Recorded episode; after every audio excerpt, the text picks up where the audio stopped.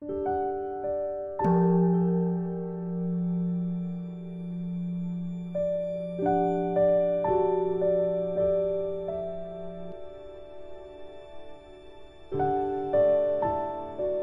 家好，又到了我们一起学习广论的时间了，很开心吧？今天我们继续学习广论三百七十页最后一行。那么在广论校订本是八十一页，呃，第六行。好，呃，我们一起看原文。修次出篇云。若意先时散乱嬉戏等事，见心时时调举，尔时应当作意诸可厌事，为无常等，由此能令调举熄灭。次应立立令心仍于前所缘境，无作用转。这部论呢是修次出篇中说。说何时回忆起？回忆起呢先前的散乱啊、嬉戏等这些事情，并且见到内心时不时就会出现这种调举，这时候要做什么呢？这个时候就要做一无常等，能令内心厌离的事，借此呢止息调举，接着再努力的使内心无作行的去入所愿。有没有听？有没有听清这一段？是就是上座的时候开始回忆了，回忆以前高兴的、散乱的这些事情，然后由于回忆造成的散乱，然后我们对治法是是这样。好，我们接着往下看。中观心论亦云：作意无常等，熄灭调举心；又云：观散相过患，摄入散乱心。哪本论啊？中观心论也提到呢，说应当透过作意无常而直息调举。然后中观心论又提到什么？说应当将散意的相状视为过患，以收摄散意。那我现在问大家一个问题：说散意的相状要把散意的相状视为过患。大家觉得这难吗？比如说，你回忆起以前高兴的、散乱的事情，嬉戏呀，你回忆的时候高兴吗？很开心的。怎么样能够把这种自己很高兴的、很喜欢的事情视为过患呢？它是什么的过患？是修禅定啊，是趋向于解脱道的一个过患，对不对？它是它是一个障碍。所以这个要要经过内心的一番动转和见解的一个就是一个移动，然后才会才会发生说哦，我过去喜欢的是现在发现它是不好的，或者说对我的利益没没有利益还有过患的。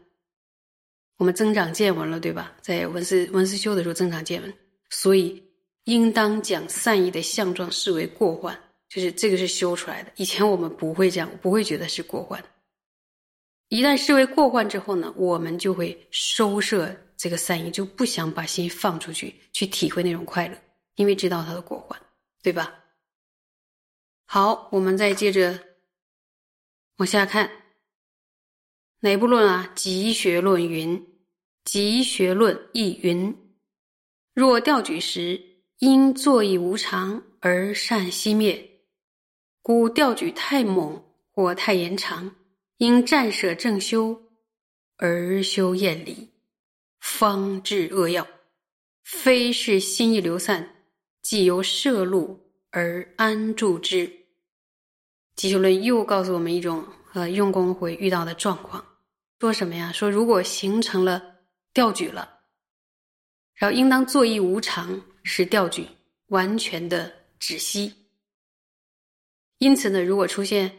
猛烈或者长久的调举，这时候怎么办啊？注意哦，是猛烈而长久的调举，怎么办呢？要暂缓正修，而修持厌离。下面那几个字，这才是达到关键，就是方治恶药。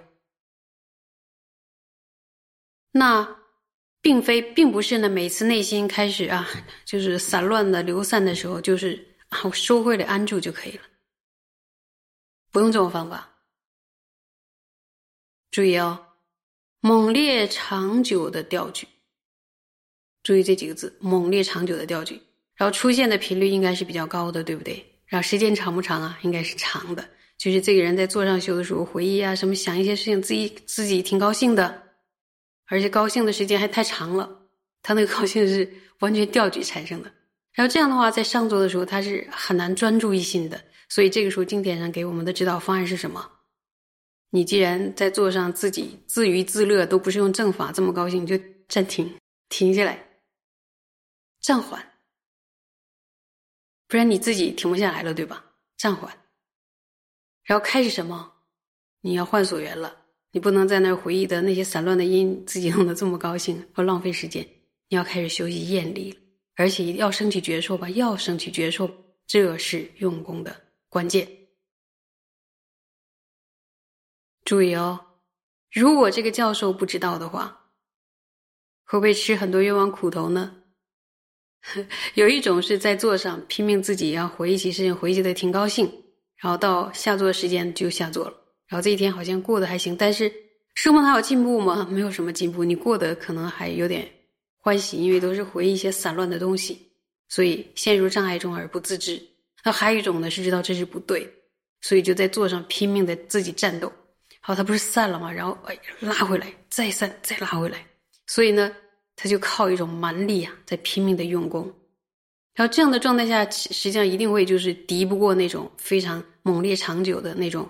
贪所引起的散乱，所以他就很失败，很失败呢，就可能下座之前可能很沮丧，因为终究还没有降服。然后如果接下来一座又是这样，接下来一座又一样，接着几天都这样子，那可能是这个行者应该是知道会愁眉苦脸吧。所以呢，那怎么办？说一定要清净传承的经验引导。这个时候呢，这是我们非常容易碰到的状况。然后如果不知道正确的对峙。有的人成年累月的功夫都进步不了，就被这个地方卡住了，因为他没有注意“暂缓”两个字，他总是用那种直接拉过来修，他没有说换所缘，就是这个时候应该修厌换所缘，修无常什么。所以注意出现猛烈或长久的调举，一定要暂缓正修，而修持厌离的法，这才是达到关键。好，那我们接着呢，再往下看。看原文说：“调举若未强力如许，则由摄路流散，另计所缘。如《摄波罗蜜多论》云：‘若意调举时，以指理遮止。’经中说云：‘心善安住，于且视为调举对治。’”那么说研究这个调举，说如果调举的力量没有这么的强烈，那没有特别强烈的时候，应该用什么对治法呢？就是收摄流散的内心，而安住于所缘，然后不需要停止生活他的观修，因为呢，《摄波罗蜜多论》云，就《摄摄波罗蜜多论》说说。何时心中呢形成了调举，就应当呢以记止的方式呢去除掉。那么记止的方式是什么方式啊？就是把散乱的心拉回来，拉回来，然后令我们的内心呢止住于善所缘。可以说散了再拉回来，散了再拉回来，就有点像这样，哎，旋散旋收，然后旋收旋散，旋散旋收。那么在经典中说呢，内心善安住，然后在《于切师地论》里边就提到说，心善安住就是就什么，就是调举的对峙。这里边的于切是指《于切师地论》，有没有发现这一段讲的是一个轻的调举的状况？就说不是很严重的时候，请你不要终止，不用暂缓，然后就是一直跟这个调举战斗就可以了。就他把你拉走，你再把他拉回来，拉走拉回来，拉走拉回来，就是看谁坚持的久，就笑到最后，对不对？所以呢，是要有一些耐心的，然后不能拉几次没拉回来，自己就心烦了，或者说就马上定义为自己可能失败了。这个时候叫你看那个叫什么输数的，对吧？要内心还要一直要把它拉回来，拉久了之后呢，这个心慢慢就听话了，因为它产生的呢，它不是很严重的，它是有一种可以用拉回来的方式，让它安住在善所缘上。就用这样的力道就可以控制这个心了。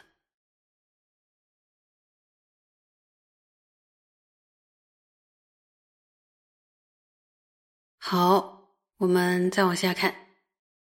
说，总之说二：若心调动，应于所缘善住其心；若沉默时，于可心静，应善支持。总体而言，提到了两件事。一件事呢，说如果内心掉举，注意啊，这一定是见到，就是内心的正知看到内心掉举，就要善为安住与所缘。然后，如果内心呢沉默的话呢，叫善为直取欢喜的对境。这两者呢，它的对治法是不一样的，甚至说。调举轻的和调举重的对治法也是不一样的，乃至沉默轻的和沉默重的对治也是不一样的。所以呢，要与这样的对治法呢，我们先听闻了，并且在呃修验上呢，要慢慢的去熟练它。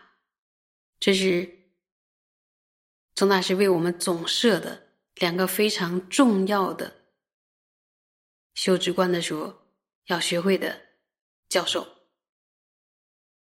有没有发现面面俱到？哎，我们遇到的状况基本上在这里边都可以找到要怎么处理，所以这简直是一个修止观的行动手册。